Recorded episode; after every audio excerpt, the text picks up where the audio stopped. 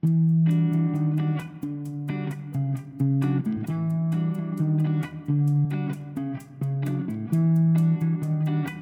位听众朋友，这里是独上阁楼，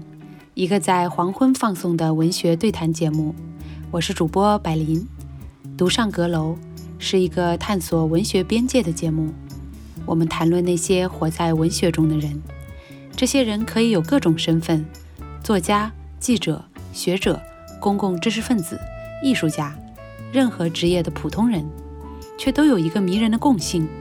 用文学体验生活。第一期节目，咱们就选了一个劲爆的争议性话题。在现代社会，想要归属又要寻求独立，渴望顺从但更渴望挑战，恐怕是现代知识女性共同面对的内心深处的分裂感。一个女性想要变得卓越，就一定会导致灵与肉的分离吗？二十世纪闪耀的文化明星、女性知识分子苏珊·桑塔格为我们带来了一个充满悖论的迷人的样本。她一九三三年出生于纽约，二零零四年死于白血病。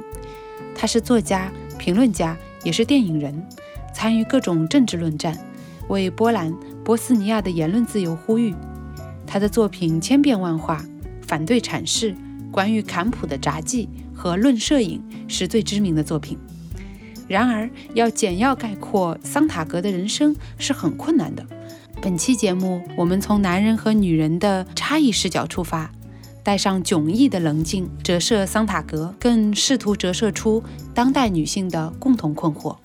非常开心，苗伟苗师傅做客本期嘉宾。苗伟老师是记者，也是作家，曾任《三联生活周刊》副主编、《新知》杂志主编等职务。今天苗师傅能够来到这里，我其实替他捏了一把汗。面对这样一个非常容易聊垮的争议性话题，他勇气可嘉。期待和苗师傅的碰撞，也期待各位听众带着更开放的心态聆听我们的交锋。那么，首先呢，我想请啊苗师傅，您作为另一个性别的读者和作家，您眼中的苏珊·桑塔格的形象或者是印象？哎，你好，白林。我最早知道这个人，应该是你记得有一阵儿，就是九十年代末或者是二十一世纪初的时候，嗯，呃，我们也开始办杂志嘛，然后对那些新名词特别的感兴趣，比如说对桑塔格来说，就是对坎普那个词儿特感兴趣，嗯，包括现在我们都很熟悉的什么中产阶级这个词儿，其实也是在那个时候开始进入中国，我们开始用这个词儿。但是还有一些什么波波族，这个已经不用了哈。对，那个时候开始，对于一些描述阶层或者社会现象的那种特殊的词汇特感兴趣，所以呢，我觉得我是通先通过坎普这个词，知道这个有一个很时髦的知识分子，女性知识分子叫苏珊·桑塔格。就是这个人经常会在一些呃，不仅在比较有学术性的杂志上出现，也会在哈勃呀什么这种时尚类的杂志上出现，也会在电视的访谈节目中出现，就是曝光率很高的这样一个知识分子。那这样的人呢，一般来说。还会要求他长得好看一点啊，就是这个这个要求好像是潜在的，就是希希望他能够哎谈吐有魅力，这这样一个人物。这样说并没有什么不敬的意思，因为从我自身来说呢，虽然桑塔格还是对我产生过挺挺大的影响。一个是当然是他那个著名的文章叫《反对阐释》嘛，那说啊要相信自己的。那种感受，要让艺术作品还成为艺术作品，这实际上是对我们这些喜欢看现代派文学的人是一个哎挺醍醐灌顶的这么一句话，就是哎哦，应该相信自己的一些直觉感受。另外一个对我影响很大的一篇文章叫《文学的良知》，是他在耶路撒冷发表的一个演讲。他那个演讲其实说起来非常简单，他就是说。呃，作家不是一个点唱机，并不是公众要求你说什么，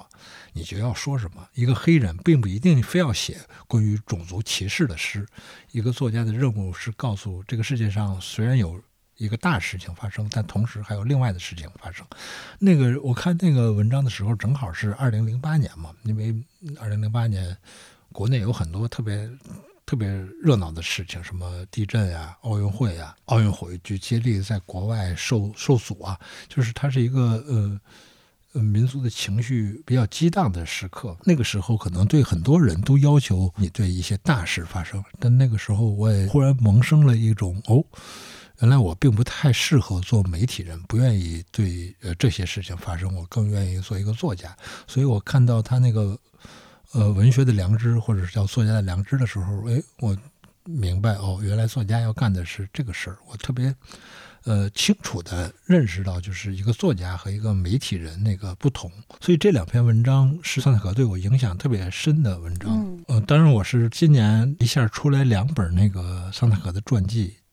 生平与作品，桑塔格生平与作品，桑塔格智性与激情，然后看了两大本儿，这两大本太厉害了，因为只有像加缪啊这样的作家才有这么厚的、这么认真的传记啊，那一个写。随笔的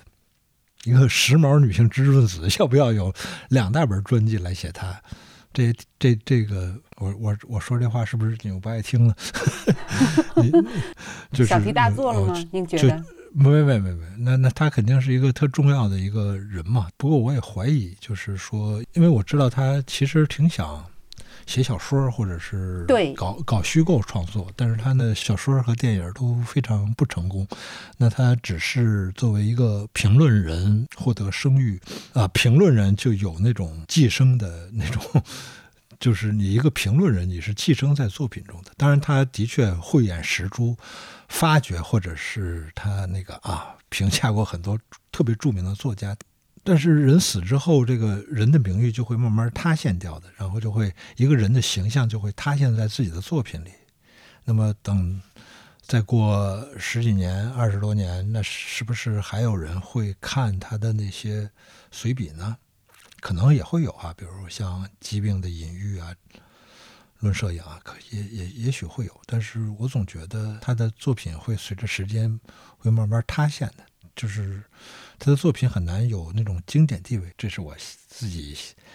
自己的判断。嗯，瞎说不一定不一定对。嗯，那您对他选择的这种公共知识分子的形象是不太赞同的，是吗？我觉得以前大家说到知识分子的时候，总是觉得是学院派知识分子。一个人在媒体上抛头露面呢，大家会。多多少少的有些轻蔑啊，我们这里也是这样。比如说，像某些老师登上百家讲坛的时候，我们其实是多多少少有一点那个呃嘲笑态度啊。那你要说桑塔格，我不知道这个怎么来说，就是他的名气太大了，但是他的作品跟他的名气呢，又有一种特奇妙的一个不平衡。因为我特别认真的看过《阁楼上的疯女人》，但是我根本就说不出来那个《阁楼上的疯女人》那两个作者的名字，那个记不住那两个人是谁。但是《阁楼上的疯女人》是一部非常扎实的一部理论作品、学术作品嘛。那他对于后来的呃后来的种种的那个所谓女性主义啊，这个特别是文学上的这种女性主义的理论的影响也很深。但是这两个女士的。名声比起苏珊·桑塔格来就要差很远。对，你看您都记不住他们的名字。对对对，我记不住，我就真真是抱歉，记不住他们的名字。但是呢，我我同时又认为这个是一个，就是我们不能用这种老的这种眼光来看待知识分子的地位，因为有了媒介，有了电视、杂志这些事情，你就要充分的利用这个媒介来表达自己的观点。其实我知道那个。波伏娃最开始写那个《第二性》的时候，他写完了之后，他也是在《现代》杂志上面发表其中的节选嘛。而且他节选的内容就是写女性的这个同性恋啊，什么女性性高潮啊，是把这种就是他那个书中最刺激的部分、最能够吸引眼球的部分放在杂志上发表嘛。然后也会引起呃轩然大波，也会有这个呃作家特别不喜欢这个。波伏娃的这种表述方式，但是对于这个呃《第二性》这本书的宣传来说，这是没办法，这是好事嘛。那波伏娃用杂志，桑塔格用电视，用时尚杂志，再后来，那么现在可能女性知识分子也会，比如说用点什么视频啊，什么呃播客啊，像你用播客啊，这一样，就是我觉得以后恐怕每一个传播者都或多或少的。带有表演者的性质，就是表演者，呃，等于传播者。所以桑塔格也给后来的时髦的知识分子带来一个影响。我不知道你作为女性，你有没有那种，哎，觉得啊，长得又漂亮，然后又什么是事儿热闹就能说两句，而且还特有影响，这是不是一个女性知识分子的楷模吗？所以您把问题抛给我了是吗？是啊，是啊，因为我我不知道，因为男男人看女人就是不一样的眼光。呃，所以您的问题就是说，他是不是我们的一个楷模？就是你，你是不是也想变得又时髦又又有知识？当然想了，当然，我觉得想有知识是一个追求啊。然后时髦的话，嗯呃，因为我觉得时髦有很多定义。还是回到我们今天要谈的问题的话，桑塔格如果他吸引你或者吸引我的原因到底是什么？只是因为像您刚才说的那样，他。呃，善于在各种媒介面前表达自己、表演自己，或者他有很强的表演人格等等，还是说他有一些别的什么东西能够持续的吸引我们的眼球？比如说，您作为一个男读者，如果您要读桑塔格，他吸引您的是什么？然后我再来说我的，嗯。呃，他吸引我的就那两篇文章，就是反对阐释和那个文学的良知。因为，嗯，这世上有那么多作家，然后有一个作家能有两篇文章或者一篇小说，呃，特别深的影响了你，那已经是很了不得的一个事情了。嗯，至于其他的，比如说他有很多的性伴侣，这事儿我觉得，嗯。呃，好像不不是特别重要。当然，我看他看他的传记，我倒是觉得他犯了一个。女性特别容易犯的错误就是太早结婚了，哪有哪有十七八岁就就结婚的，这有点太早了。十九岁就有当当妈了，这对就有儿子了。啊，对我，而且我特别瞧不起他的儿子，就是一个聪明女人怎么能生这么傻的一个儿子？然后这儿子还混身于这个学术界，混身于文学圈，然后你就替这傻儿子担忧，说你妈那么聪明，怎么你这样？然后就就。又觉得哇，这个有时候一个傻儿子是这个一个漂亮女人留留在世界上的劣迹，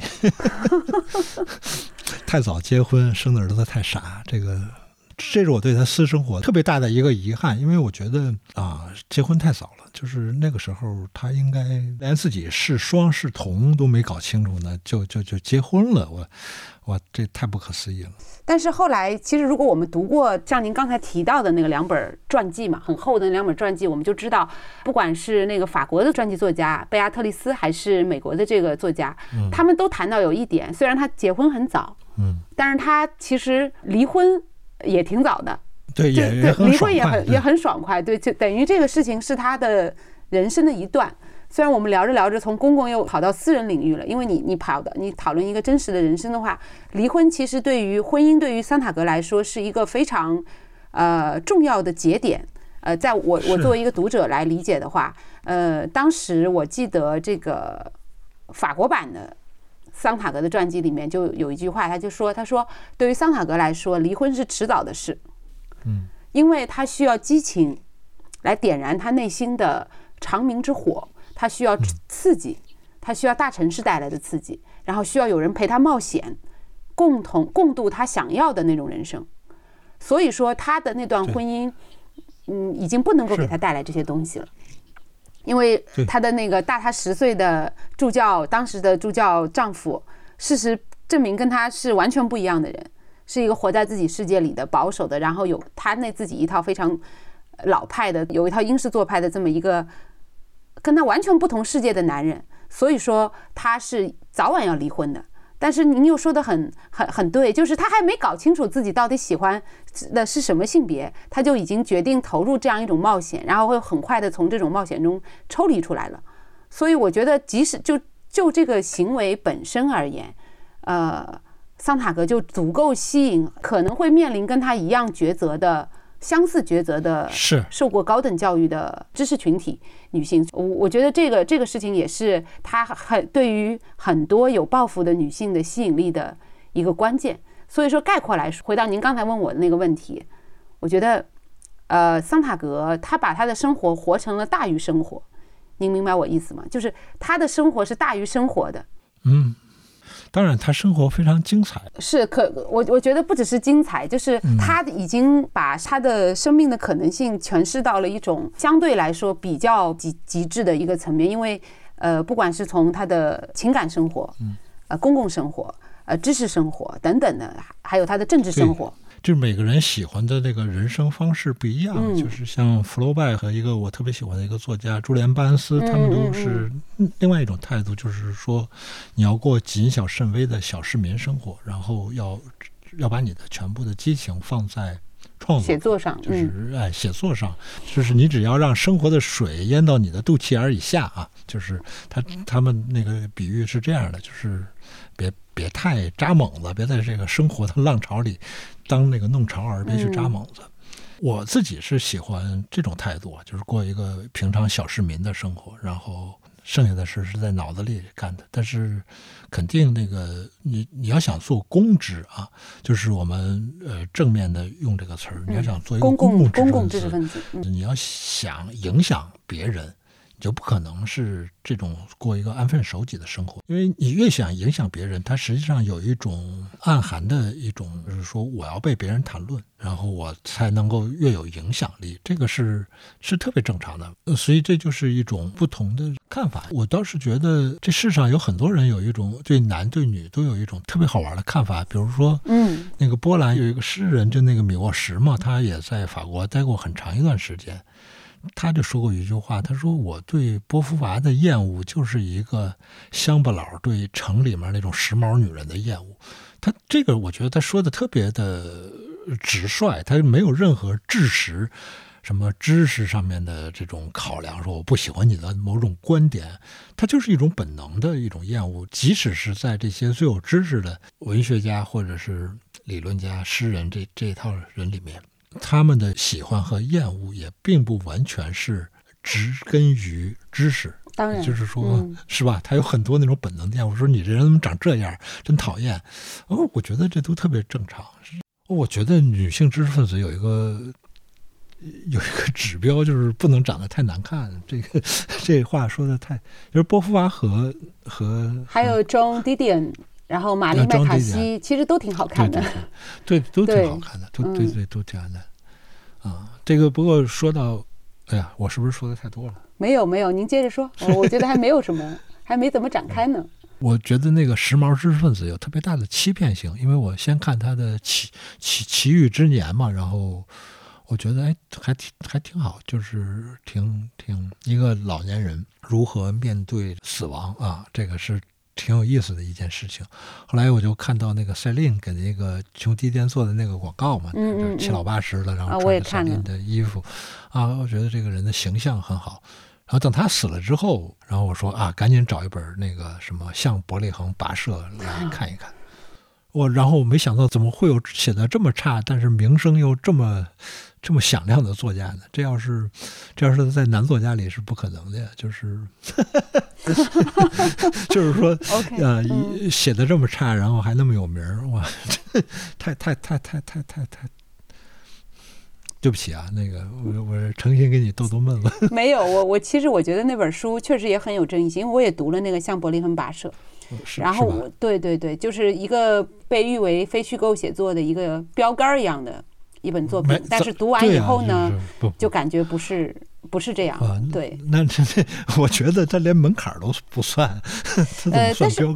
我们我们回到这个问题来说，就像您刚才谈到米沃什对于桑塔格的感受是一样的，就有的人喜欢他，波伏娃，呃，波伏娃，OK，Sorry，说错了，就是说有人喜欢他，就一定有人不喜欢他。即使是一个普通人也是这样，更何况是一个在生活在强聚光灯下的一个。公共的、时髦的、女性的知识分子，你看我加了多少标签？就虽然说这标签是我们说我们一定要给一个人去标签化，但是您发现，在谈论一个公共性人物的时候，这些标签是一定需要的，否则我们是没有办法去讨论他，没有办法去认识他。呃，那么我的下一个问题就是桑塔格本身，他的成名，他的耀眼，是由于什么造就的？您觉得，就是是不是他这个时代？他所生活的那个二十世纪下半叶到二十一世纪初的那个半个世纪中的产物，是他的时代才会造就他的吗？我觉得肯定跟那个呃那个六十年代那个市场需求有关。当然，另一方面，呃，最重要的方面，我觉得还是要钦佩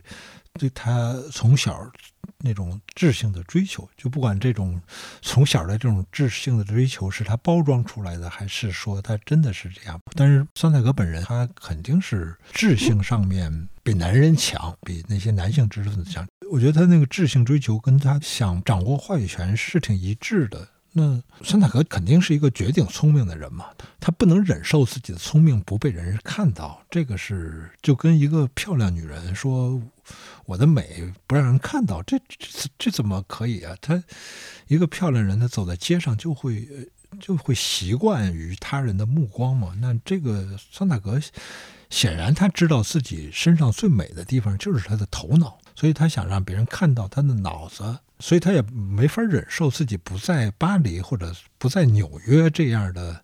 文化重镇生活，这这是不可能的。他不可能说到某个小村子写小说，他这这这是他做不出来的。他必须得在聚光灯下生活，然后嗯，让别人看见他的脑子。我觉得，我觉得这是一种生活方式吧。因为我们知道有很多嗯作家的生活方式大多不是这样的。那作家的生活方式大多是找一个。安静的，相对没有人那么多人看到的地方去去写。但是我自己看，我觉得苏珊·桑塔格在他的生活中的大部分时间还是喜欢生活在聚光灯下的，是这样的吗？你你的感受？是我从读他的两本传记来说，仅能说从传记的描述来说。呃，我感觉您的判断是对的。而我记得有一个女作家，也是美国的一个当代，应该现在还是很有名的，叫卡罗尔·欧茨。然后她曾经跟桑塔格有过一段时间的交往和接触。当时欧茨就对桑塔格表露出了一种非常吃惊的态度。后来他好像还给他写了一封信。其实那个信是一种指责，就说你怎么，如果你想成为一个作家，你怎么可以过得这么精彩？你一直在把自己活跃、频繁的活跃在各种话题之中，而且你会主动的参与到这些争议的中心，所以你这样是做不了作家的。回到头上，我们今天的话题是说一个聪明女人，以苏珊·桑塔格为例吧。您您觉得说聪明女性在今天的这个社会、现在的这个时代，就就我们现在的当下，她在社会上依然是一种比较特殊的存在嘛。它是不是跟？之前的桑塔格所在的那个时代来说有所不同了呢，还是说它有了新的含义？但是聪明的女性其实是一个，我把这个短语说出来的时候，我自己感觉说它已经是一个相对特殊的群体了。您感觉怎么样？我没想过这个问题。我觉得，嗯，我觉得绝大多数人，包括我在内，绝大多数人都是智力平平的一些人。当然，嗯。都都普通人嘛，都是对对对，但是，比如说像这么早会的，十九岁就已经读完芝加哥大学学位，然后嗯嗯，呃，读了好多好托马斯曼的茶，下午茶也喝过了，然后所有很时髦的电影都看过了，然后所有古典作品都读完了。如果真如他所说的那样的话，哈，嗯啊，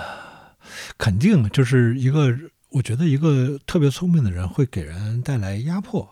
这个对有压力是吧？当然是。然后我觉得像我这样比较傻的读者呢，对女性作家的一个特别重要的期待是温柔啊，是啊，是这样，是是温柔和细腻。就是当然也也会特别喜欢聪明人。那你比如说像简奥斯汀，那绝对是聪明人，肯定是聪特别聪明的人。那像那个。伍尔夫那个弗尼亚·伍尔夫肯定是绝对细腻的一个人。那么，像那个托卡尔丘克也肯定是一个挺温柔的一个人。就是怎么说呢？这可能就是所谓男性对女性的那个叫刻板印象也好，或者是期待吗？一种期待也好，就是。男性读者对女作家的期待，往往是那些他们身上的特质是男性作家没有的。奥斯汀那种聪明，还跟那个苏珊·桑塔格所表现出来的这种智慧上的这种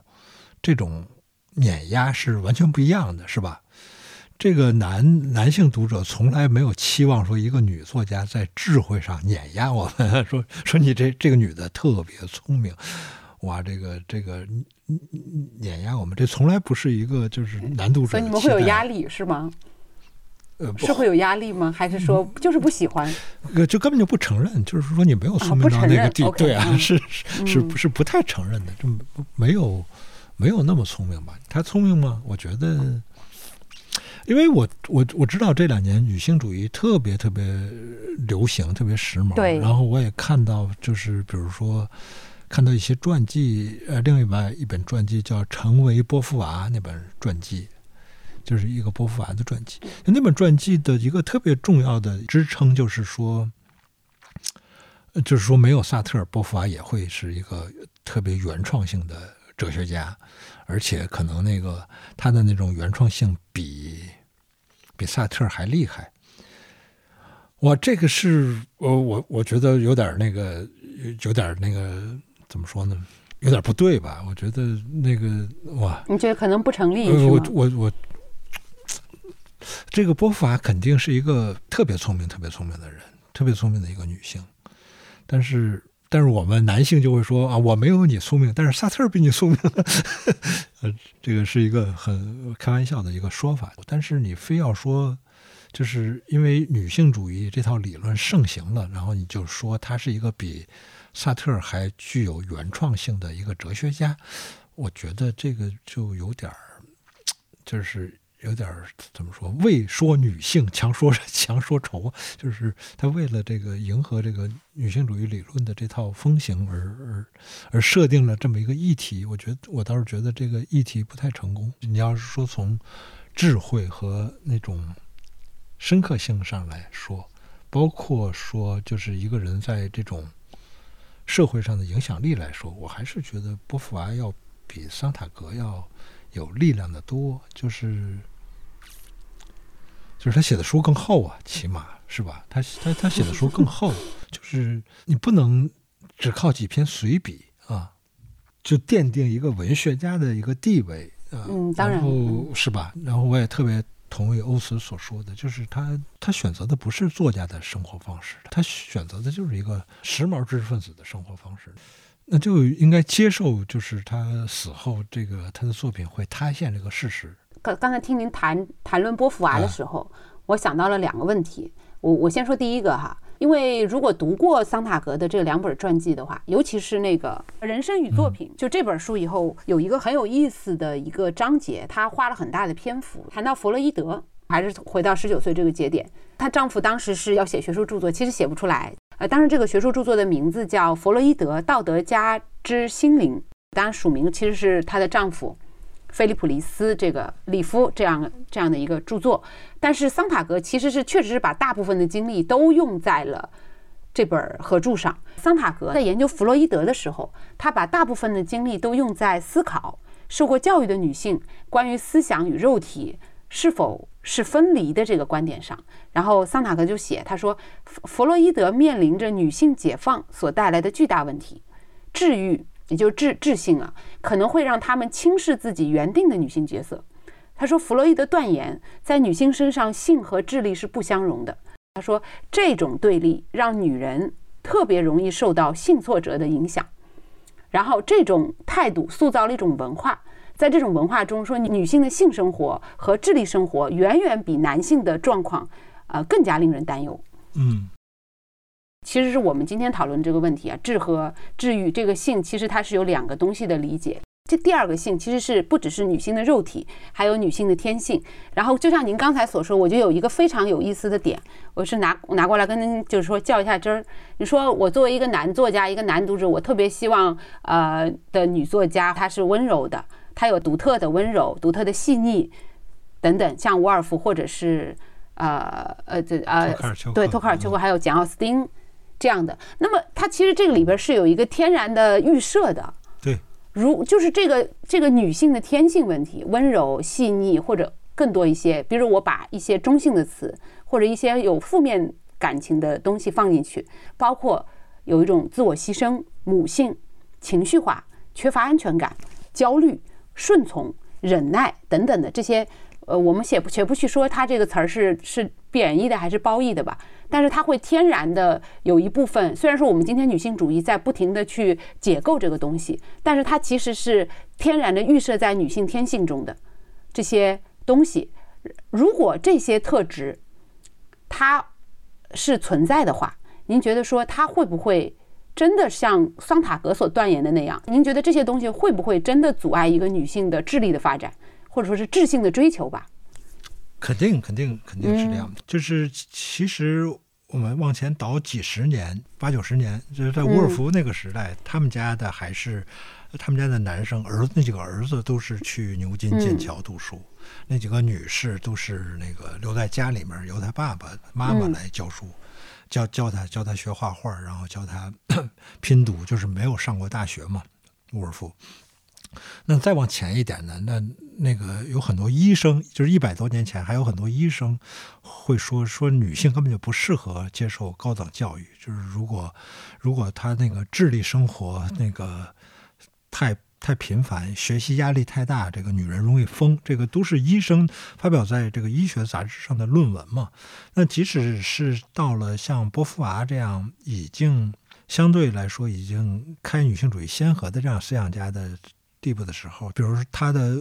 第二性的节选发表出来之后，就会有作家给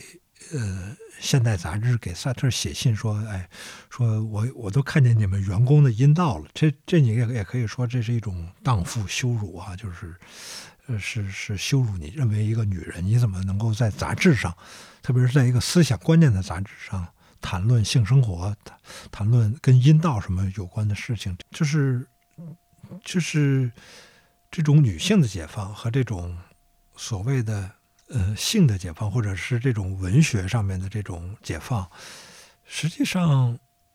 比我们想象的要要慢得多、晚得多。所以相对来说，我们也就能够理解，就是现在这个女性主义这种急吼吼的这种态度，因为父权社会这套这套东西存在了。上千年了，两三千年了，那哪儿那么容易就改变了呢？那所以好多事儿你不能那个呃，不是不能啊，就是说好多事情我其实是特别理解，比如说一些大男子主义啊，一些男权社会的一些思想啊，就是我觉得这种社会观念的进步和改变，它太太难了。不是那么快，就就就就就就变就变了的，而且好多男性愿意站出来说说一句“我是女性主义者”，我觉得这也特特轻巧，就是这个事儿太轻巧了，因为因为比如说你刚才说的好多事情，比如月经这事儿，哇，你你没法感同身受啊。就是一个男的，你怎么会感受说月经痛经闹肚子疼？但我第一次知道有的女生会被痛经自杀的时候，我我觉得特特诧异。我说我我不就是肚子疼吗？干嘛自杀呀？就是她能疼到那种地步？哦，这个我我是觉得，我不知道你怎么看待说灵与肉的问题。我觉得身体特别影响这个人的精神和和。特别影响人的精神和灵性，就是你如果一个人不能够感受到身体的那种累赘，哈，你说一个男人怎么会想象说每个月有有几天是在流血，然后或者或者就是想象一个自己肚子里有一个生命，或者他十个月的时间，或者。这个小孩生出来的头两三年，他是霸占了一个母亲的身体。我觉得这这个事儿你特别难以说这个男人能够做到这种感同身受。所以我有时候看见一些，比如在 Me Too 运动中看见一些男性说说我是女女性主义者，这种表态挺好啊。但是我觉得这个就是男女之间的这种鸿沟，包括男女之间这种同理心的鸿沟，就是。我我跟你产生一个共情啊，有一个同理心，就这个鸿鸿沟是是很难跨过去的，特别特特别难。嗯，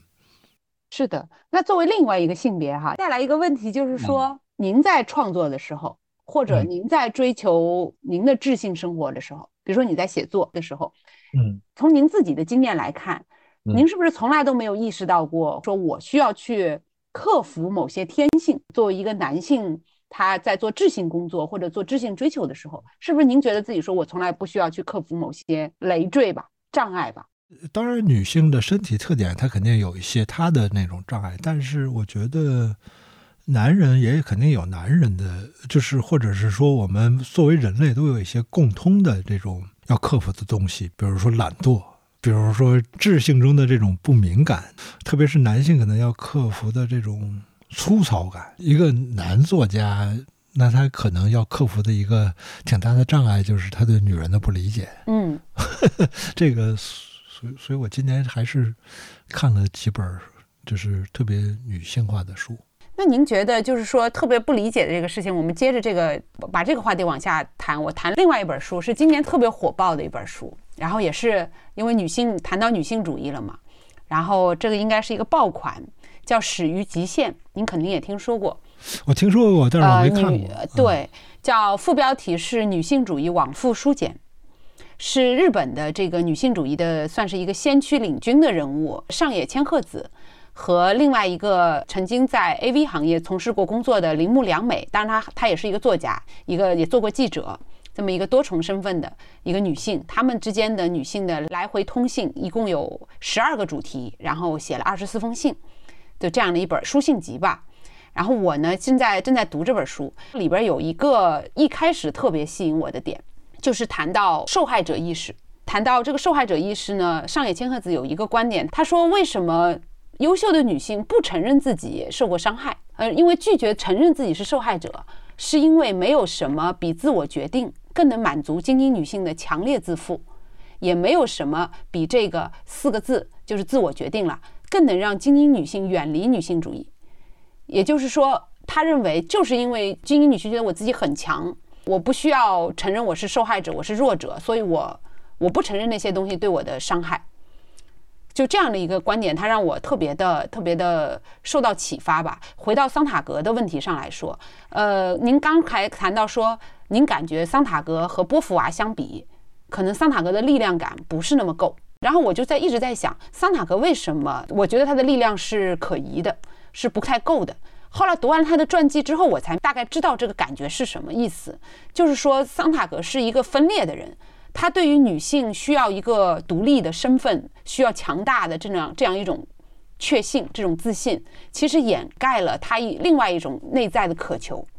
就是说，他同样是需要有女性的天性的那些东西。呃，就所谓我们今天打一个引号，先不去讨论他的对与错哈，就是对于顺从，对于呃。被承认，然后对于等等的这种比较柔性的东西的同样迫切的需求，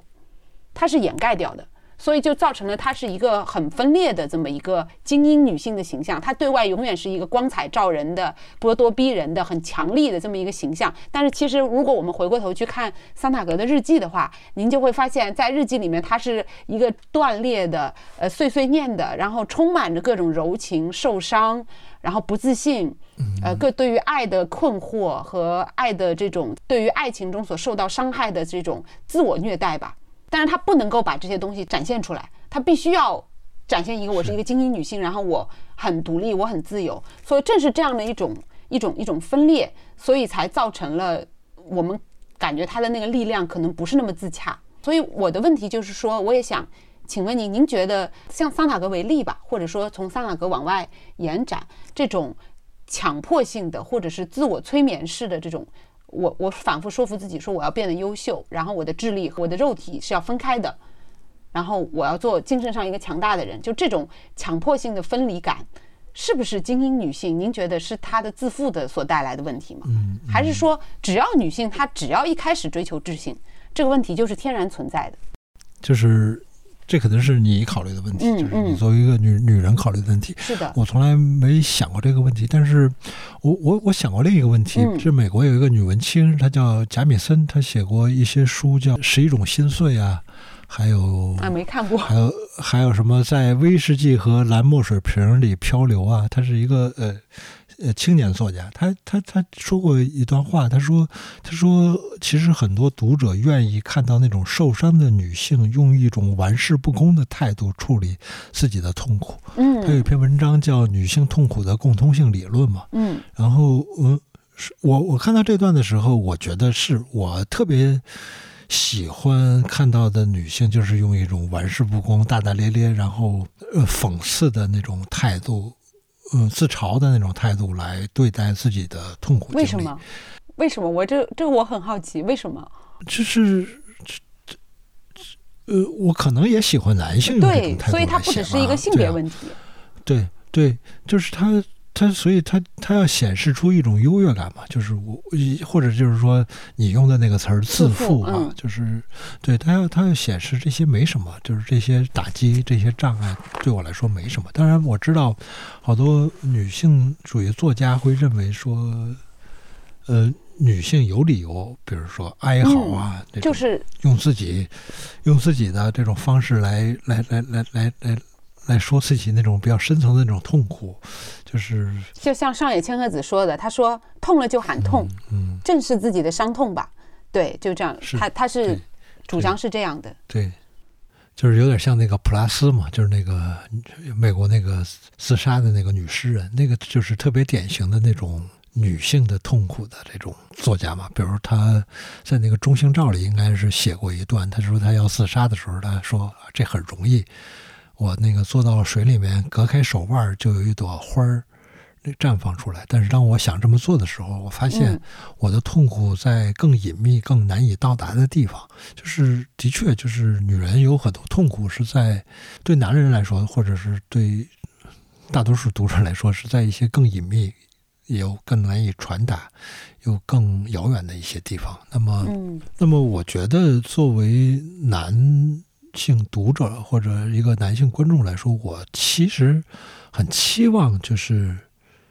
呃，女女作家或者女艺术家能够表达出来这些东西。那么，嗯、就是不带自负，然后特别认真的表达出来。但是你真的表达到什么程度，我又觉得，他又特别特别耐人寻味。比如说，像那个墨西哥那个弗里达那个画家，嗯，他那个画儿、那种嗯嗯嗯那个程度我，我觉得哎很好，而且我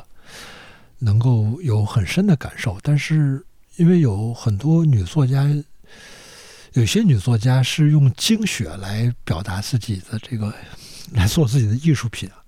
也我我也知道有几个女作家，嗯就是特别要让人，呃要让人看到这个精血。比如他把那精血弄成那个一百多个小瓶子，然后搁在墙上，我觉得这东西就是我老觉得他这个观念大于内容，倒并嗯不是说我对这个精血本身有什么生理上上的不适，而是我觉得哇，你。你不能哇把精血放一瓶子里，然后摆在墙上，嗯然后就说这是艺术品。我觉得哦，好像你的作品的这个内容应该嗯承载住你的观念吧。嗯如果你承载，如果你承载不住，这就有点失败嘛。嗯我是从这个角度想的，但是，但是我害怕的就是说，这个女性主义变成一种政治正确之后，你这种质疑是不对的。就是说，你你不能这么，你不能质疑这样的作品，那就有点儿有点儿不对了。我觉得。我觉得现在那个男性给女性的这个空间很大，都不敢说什么了。来，你们来吧。但是这个会不会只是局限在说知识界或者文化界？就比如说更把范围更扩大到大众，更大众公共空间意义上来说，真的是女性更自由了吗？这当然这个问题太大了，我我我明白这个 不好回答。但是我们您刚才所说的，男性其实现在已经给很多女性更多的空间和自由了，而且我们对对对，你们可能会变得不敢说话是这个是在作家，或者说，是的，比如说，在我身边的很多就是男作家或者是男性的知识分子，他们就会呃开玩笑的指责我说啊，你这么说话，你太不女性主义了，就就就非常有意思的这种引引论。就然后我就会很好奇，我就说，那什么样的话叫做女性主义的话话语呢？你不觉得这个事情很荒诞吗？一个男性指责一个女性说你这么说话太不女性主义了。对我我我觉得这个是我们现在所要面临的一个独特的可能是局限在说文化圈或者是知识圈的一个一个一个现象。是我我觉得它会影响，比如我去年去上海那个参加一个读书活动，然后我那个上楼的时候发现有一个。嗯，女作家就跟我一起当嘉宾的一个女作家，她那个穿的特特漂亮。然后我其实话都到嘴边了，我说：“哟，你怎么挺好看的？嗯，这这么打扮的这么漂亮，就是已经话到嘴边了。但是我给咽回去了，咽回去。然后等到那个吃饭的时候，那个我说：哎，我说你那个瘦了，然后这衣服也特漂亮。他说：你干嘛不见面的时候说呀？因为我说我说我说。是啊，我当时就已经话到嘴边，我给咽回去了。就是因为我就是 被规训的，说别说这么轻浮的话，别那个呃，别一来就说人瘦了什么。被规训那个呃，对对对，就是已经被被什么规训的？被女性主义规训的被被被被政治正确这种事儿给给给规训的，就是哎哦，我我其实。这都啊，这必须得参加完活动，坐那儿吃饭的时候放松的时候才能说。然后您当时什么什么想法？我当时这想法就是说，人还是应该想说什么就说什么，别那个，这这，我觉得这太我都没想到，因为那个人跟我也很熟，但是我没想到居然会就是就是潜意识的。被规训已经，它会影响你啊，影响你不说太轻浮的话，不要上来就说“哎，你真漂亮”或者“我这个恭维女人漂亮”或者是那种轻微的调情，这不是这不是一种社交技巧吗？就是说，这个是传了好几百年的一种社交技巧和这个礼社交礼仪啊。但是会让人可能会让人愤怒。新的现在现在的一个情况是，对，就是在在一个新的这种语言环境下面，就是你就就你不能这么说了，这个太有意思了。是一个新的独特的处境，可以谈一下，在这样的一个场域之下，这样的一种大环境之下。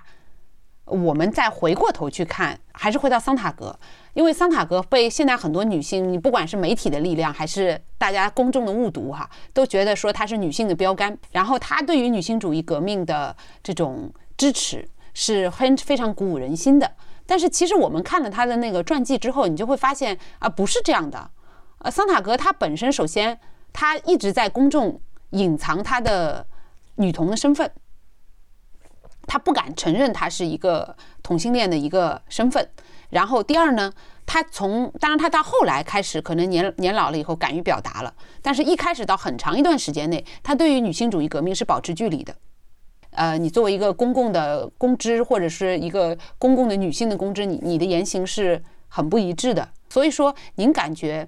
桑塔格这样这样一个公共人物，他依然您看他是隐藏了自己对于性别议题的。鲜明的态度的，他是其实是不敢的。我我是这样想这个问题啊，我我不知道他自己怎么想。我是有时候会感觉，比如说女性的力量起来之后呢，会同样把这种一些先驱女性视为偶像。我觉得他有时候会抛弃一些男作家的努力。那那个，比如说像金斯堡这样的人，就是有一大批男作家是是以一种特立独行的姿态在展示改变社会的力量。我特别印象特别深的是那个《飞越疯人院》那个作者，他有一段时间跟那个金斯堡他们一块混嘛，他跟金斯堡说过一段话，他说：“他说，呃，这个国家的未来不能靠政客。”而是要靠诗人，说只有诗人才能够提出愿景，使之发光。呃，政治家是做不到这一点的。我觉得这句话特牛逼，就是说诗人提出愿景，使之发光。那你像金斯堡和那个六十年代的这些，呃，包括垮掉，包括种种的青年叛逆运动，这不都是呃男性唱主角的吗？就是他是为了全全体的男女来争取一个。更大的一个空间，就是像同性恋的等等啊，这这些权利。我你不能说男人为了大家争取完了这个空间之后，然后女性的这个权利得到了一定的程度的扩张之后，你就只把这个参与运动中的一些女性当成呃领袖人物，而而忽视其中那些男作家的努力啊，就是 拼命争取权利和对这个文化牢笼发出最有力呐喊的人，是男人啊，是从来都是男人啊，啊是？但是你要考虑有一个前提，之所以是男人，是因为那个时候可能女人没有机会，对对对，是啊，是是，那那你我们没没有社会条件，也没有经济条件等等的对，。但是有一句话叫“吃水不忘挖井人”，就是不，我我的意思不是说，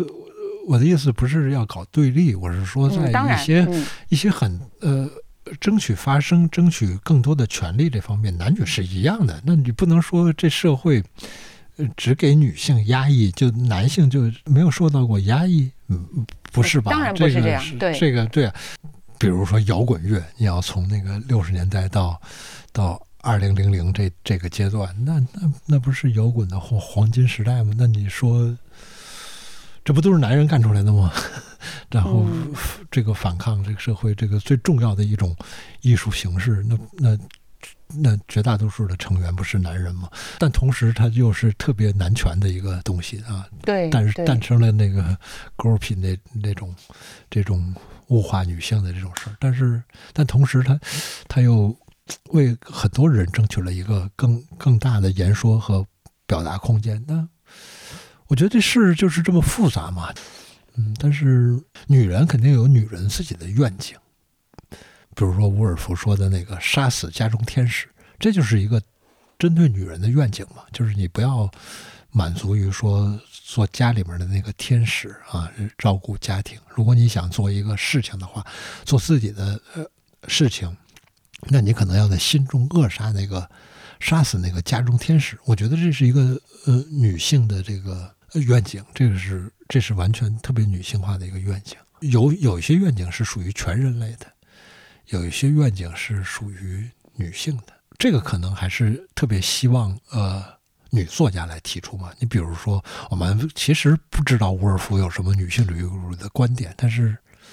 有一个自己的房间，就这句话太太简明扼要了，然后所所有的人都理解啊，这太太容易理解了。有一个自己的房间啊，有或者说有一处自己的房子，你甭管你怎么是是一个 room 还是一个 house，反正你 你你你要有一房产证儿啊，就是 就是这是、嗯。这个特别容易理解，这就是一个愿景啊，而且是一个闪闪发光的愿景啊，这个太了不起了。我觉得它都需要特别多的表达，不仅是一个大的时髦知识分子的表达，也需要好多女性更细小的表达。比如说，我看过一个回忆录，叫《记住古房》，就是骨头的骨，房子的房。就是一个美国一个女孩写的，她就写了自己从小到大生活过的房子，然后特别是写了很多，就是我发生性关系的时候是在哪个房子里面，嗯，就是就是这是一种特私人的回忆录吧。是这两年有很多女性写的回忆录，就是我我看过到的，但是没想到就是今年那个诺贝尔文学奖其实发给的就是一个写回忆录的女人，嗯就是这是一种特别。了不起的力量，因为我觉得女回忆录是一个挺女性的这种题材，就是它好像挺天生适合女性写的。然后为什么呢？我我倒不这么认为。为什么说回忆录是一个适合女性写的题材？您这么说的原因是什么？我觉得就是个人经历嘛，就是就是你只讲述自己的个人经历，你就就，那我这说法又政治不正确了吗？就是你讲只需要讲述老老实实的讲述自己的个人经历就可以。我是觉得，因为回忆录它天生的需要作者就是回到内自己内心的那个僻静的地方出发，然后然后去写。我觉得女性更容易找到自己内心最僻静的那个地方，然后，呃，能够更容易把自己的个人感悟传递出去。可能，嗯、那个，嗯、可能比较适合女性吧。我我我我是说，我看了好多这种作品，比如什么，叫我身体里的人造星星，是一个爱尔兰一个女作家写的，就是她写自己从小的得那个一种骨头上的一种病，一直坐轮椅，然后他怎么摆脱自己的这个身体上的这种不适等等，就是什么记住骨房啊，就这些都是女女性作家写的。你你不觉得吗？就是那种文学标准发生了变化，就是你不一定是按照男人标标榜的说。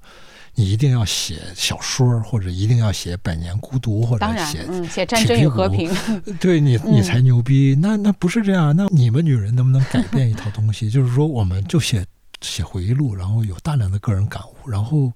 然后变得特别私人化，这这行不行呢？这这有力量吗？因为因为现在呃。如果说我们的表达进入了一个呃电脑、计算机和互联网所奠定的那种民主化进程中，嗯，那么就它就意味着这种，如果精英媒体都能够被消亡，那么文学权威也能够被消解掉啊。那那那是不是那个就是个人表达变得更重要？那就是那种私人化的回忆录会比小说更好、更厉害。你你要颠覆，就是说，来我们从这个重塑父权和男权的这个根儿上来颠覆。你还干嘛非让我们女人说一定要写出很好的小说来？我们给你从根儿上颠覆了，说你写小说那一套就是你们男权社会建立的，我们不承认你这一套，我们来写。嗯，我觉得也未是也未尝不可啊。所以我觉得好的颠覆就是根本就不理那一套，就不承认你那套标准。我觉得互联网挺了不起的，就是它它内嵌了一个民主的逻辑。那如果这个套民主的逻辑能够建立起来，我觉得我觉得特了不起。我站在女性的角度上来说，我其实听完您这些话，我挺想反对我自己的。我是说，我想反对我这个性别的一个，可能我我比您更加政治不正确。拿到这里说，其实是需要勇气的，因为我我您刚才反复的提到一个词儿，就是颠覆。嗯，然后就是说，颠覆的定义可能是说，我不理你们那一套，我玩我自己的，对，或者我创造我自己的东西。那我我我紧接着的一个问题就是，呃，如果把这个颠覆我们换一个词儿，其实意思差不多，重生、重塑，对对，就这个词儿，其实差不多的那个意思。我的问题就是说，真的是真的是具备可操作性的吗？就这样一个人，然后他要时刻的从他的原点打破、粉碎一切。重新建立一个新的坐标，然后在这个坐标上往前继续前进，但是前进前进着会发现，这个我这个自我它依然是不完整的、不稳定的，然后它是不确定的，然后肉体和他的精神还是分裂的，还是焦虑的，所以它就像是苏珊和桑塔格的一场战斗，最后没有取到平衡，达到了一个新的自我，但是这种自我它真的是。比之前那个东西更好就是有时候可能只有你这样的知识分子才会认真的思考，就是说苏珊·桑塔格作为一个知识分子，或者是作为一个思想上面的一个先锋人物，他的意义所在。我老觉得这还是其实还是一个呃呃看待名人的态度，或者是看待一个权威的态度。但是我记得我，比如说，如果你要说我对女性解放还有什么要求的话，我可。从来不想着说有一个呃，再有一个波伏娃或再有一个桑塔格。我倒是，比如说我有一次看见在朋友圈里看见一个女孩晒她男朋友的照片然后是她男朋友坐在那个呃躺在被窝里，然后半露苏肩的那种照片 OK，嗯。这这个原来是特别颠覆的呀！这个原来都是男孩拍女孩，说那个那个露出秀发，然后那个半躺在床上的照片，然后晒一下。然后这个女孩是晒自己男友的照片，是这样的啊！我我觉得特特牛逼啊！哎，我觉得这个你要看到这个女性的这个意识和解放，是因为你是在你的朋友圈里面看到很多女人就是这么生活的，就是很多女孩是这样生活的。而不是说有一个女性主义者提出了一个牛逼的观点，或者又又又又跟谁吵架了，就是这一套权威啊，就是就是对于权威的渴望，这这不就是男权的一个思想吗？一个父权思想吗？就是父权跟威权是一样的，就是如果我们渴望一个牛逼的这个女性主义理论家，然后他说什么，这这这不是就是男人的那一套吗？你干嘛信他那一套？你要不承认男性权威，也别别希望说有一个女性榜样啊，就是就是大家大家都是大家都是榜样啊，每个人的生活都是榜样，那那才是自由嘛。您刚才说的那观点特别重要，就是如果你不承认男性权威的话，父权权威的话，你也不应该期待一个女性的榜样或者女性的偶像，是吧？好，您刚才说我是一个男人，然后我特别想要知道女人怎么想的，然后我就去看很多女人的作品，但其实您不是他们嘛，毕竟不是他，所以很多东西你是没有办法真正的去理解或者是去感到共振的。那其实女性也是一样的，他说我我可以变得非常 powerful，然后非常强大，但是男性的那种天然的力量感也可能也是没有办法天然获得的。所以这种性别之间的共情能力和理解能力，以及换位思考的这种能力，我反而会认为说，有的时候这种东西是不诚实的。你明白我意思吗？啊，我明白。对，它是不诚实的，是不可能做到的。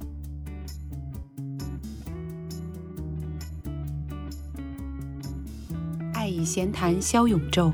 时间本身就是感情。我们触摸那些用文学呼吸的人，渴望成为他们，又拒绝成为他们。这里是独上阁楼，我是百灵。如果你喜欢这期节目，欢迎在各大播客客户端搜索“跳岛 FM” 订阅更新。期待与你重逢，再上阁楼，聊聊活在文学中的人。